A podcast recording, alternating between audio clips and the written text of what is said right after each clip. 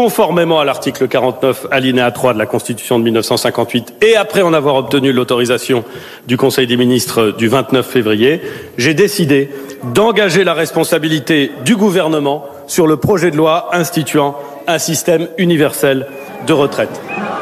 Radio Parleur, le son de toutes les luttes. Écoutez-nous sur radioparleur.net.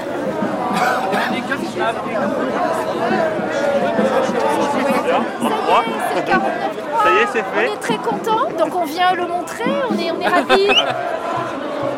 Donc on est devant l'Assemblée nationale euh, en ce samedi 29 février. Spontanément, plusieurs centaines de personnes, des gens avec des drapeaux syndicaux, euh, des membres du PCF apparemment, des gilets jaunes, des avocats, des cheminots en grève. Beaucoup de personnes se sont rassemblées euh, devant l'Assemblée nationale.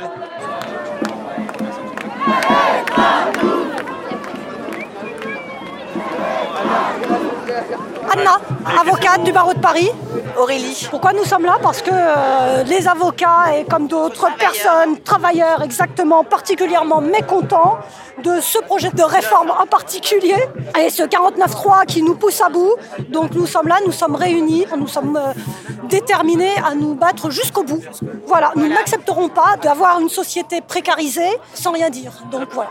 Le 49.3, c'est quoi? C'est dire clairement aux Français, on, nous n'en avons rien à faire de ce que vous pensez et nous nous imposerons. Donc pourquoi ça arrive maintenant? Tout simplement parce que nous avons affaire à un gouvernement qui ne tient pas compte absolument pas de la rue, de, la rue, de toutes les personnes qui, depuis des semaines, depuis des mois, euh, les gilets jaunes, les syndicalistes, toutes les professions, personne n'est content. Nous sommes tous mécontents. Le monde déteste tout. Le monde Ouais, bah du coup je m'appelle Servant, j'ai 27 ans et je suis conducteur de train à Austerlitz. Et eh ben euh, le gouvernement a été poussé euh, dans ses retranchements euh, par les, grévistes et par le mouvement sans précédent lancé le 5 décembre 2019 et effectivement, on voit que pour satisfaire euh, ses copains euh, financiers, en pleine tempête médiatique sur le coronavirus, euh, Monsieur Philippe s'amuse à passer le 49.3 pour faire appliquer sa contre-réforme des retraites. Encore une fois, en méprisant le peuple français qui s'est mobilisé contre, contre cette réforme. Pour moi, c'est un signe de faiblesse. On l'a vu avec le gouvernement Hollande sur la loi travail, avec une belle mobilisation aussi, poussé dans les retranchements aussi, obligé d'appliquer le 49.3. Moi, je pense qu'en 2016, ça, ça a tué la mobilisation, mais cette année, quelque chose de spécial quand même.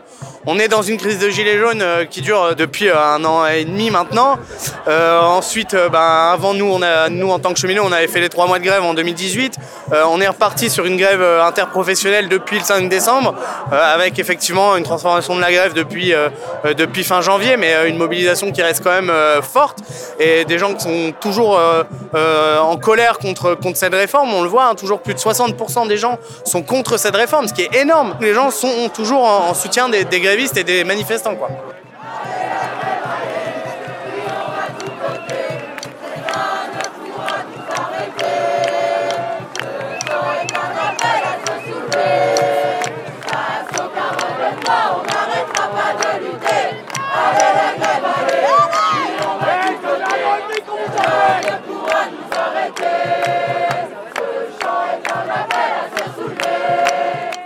Ils ne sont pas préparés et que cette loi est une loi d'amateurs avec 29 euh, ordonnances avec des trous auxquels la plupart euh, des députés finalement ne comprennent rien, et y compris dans la majorité, le 49-3, ça arrête les débats. Alors que jusqu'à présent, les interventions, et notamment de la France insoumise et des groupes opposants par le dépôt d'amendements, ça a permis de mettre en valeur toutes les incohérences de la loi, tout, tout ce qui n'allait pas. Donc c'est pour ça qu'ils l'utilisent aujourd'hui, parce qu'en fait, c'est en train de craquer aussi au niveau des députés. Ils, sont, ils commencent à perdre leur majorité. Donc ils l'utilisent maintenant pour empêcher effectivement de, que les députés, que les débats mettent en avant leur incompétence, leur amateurisme et euh, tout ce que cette loi euh, n'a euh, pas, c'est-à-dire ça n'est ni juste, ni social, c'est tout le contraire. C'est vraiment vouloir passer en force, mais nous, on ne renoncera pas, on sera là jusqu'au bout. Les avocats ont dit qu'on plaide tant que c'est pas mort et on plaidera pour le retrait aux côtés de tout le monde et on montrera à tous les Français, à tous les travailleurs qu'on est solidaires de leur mouvement.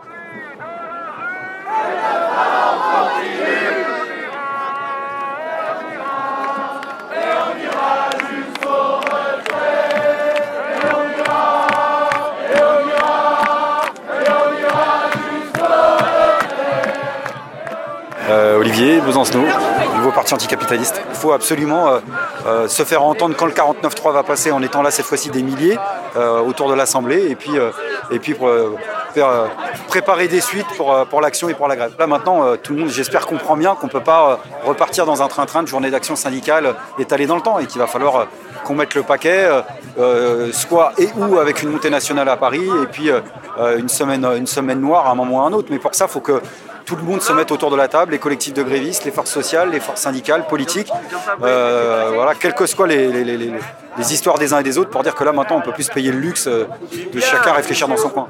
Est-ce que ça va marquer un tournant dans la dans la bah, faut l'espérer. Il faut l'espérer. Bah, de toute façon, 49 francs en général, euh, il est rarement comment dire, il est rarement de bon augure pour ceux qui l'utilisent, puisque Valls et Hollande, quand il avait utilisé, on peut pas dire que ça leur ait porté chance. Voilà.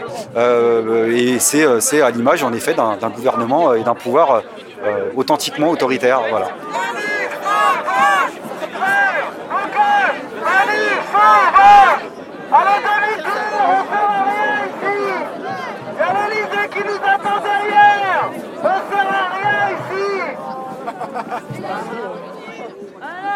La prochaine mobilisation euh, annoncée par les syndicats, c'est le 31 mars. Est-ce que cette annonce de 49.3, ça va venir bouleverser le calendrier ou, euh, ou pas?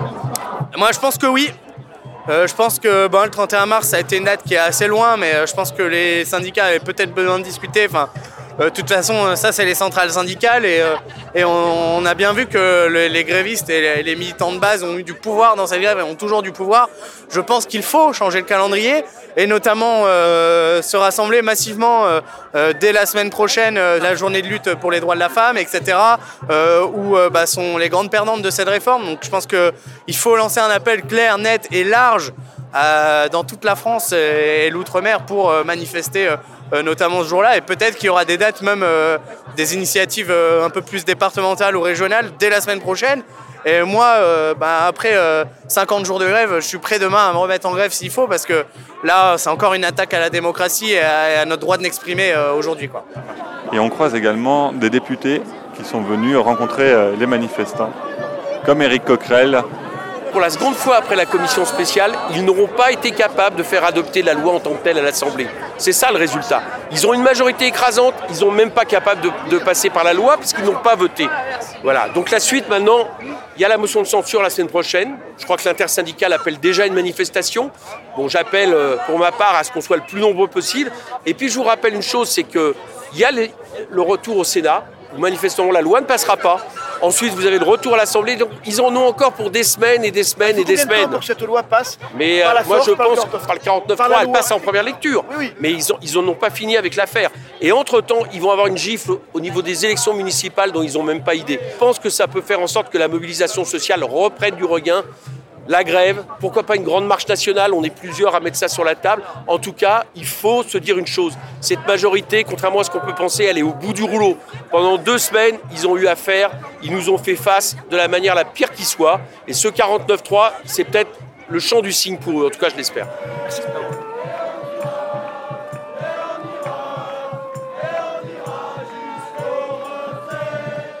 Le 49.3, ça ne veut pas dire que c'est fini, puisqu'ils ne peuvent l'utiliser qu'une seule fois par session. Donc comme ils doivent voter la loi ordinaire et la loi organique, ils ne pourront pas l'utiliser pour, les deux. Ensuite, ils devront quand même euh, débattre sur, euh, sur la loi organique. Ça ne veut absolument pas dire que c'est mort. Justement, je pense même que ça va mobiliser encore plus de monde, puisque euh, l'utilisation un samedi, en plus à 17h du 49.3, pendant que tout le monde est tranquille à la maison et qu'il fait froid, euh, la, volonté c'était de nous garder, de garder chez nous. Et en fait, vous voyez que non, euh, les gens sont tous descendus de manière spontanée. voilà, donc il faut surtout pas cesser le combat. Allez, DJ 49.3, c'est reparti.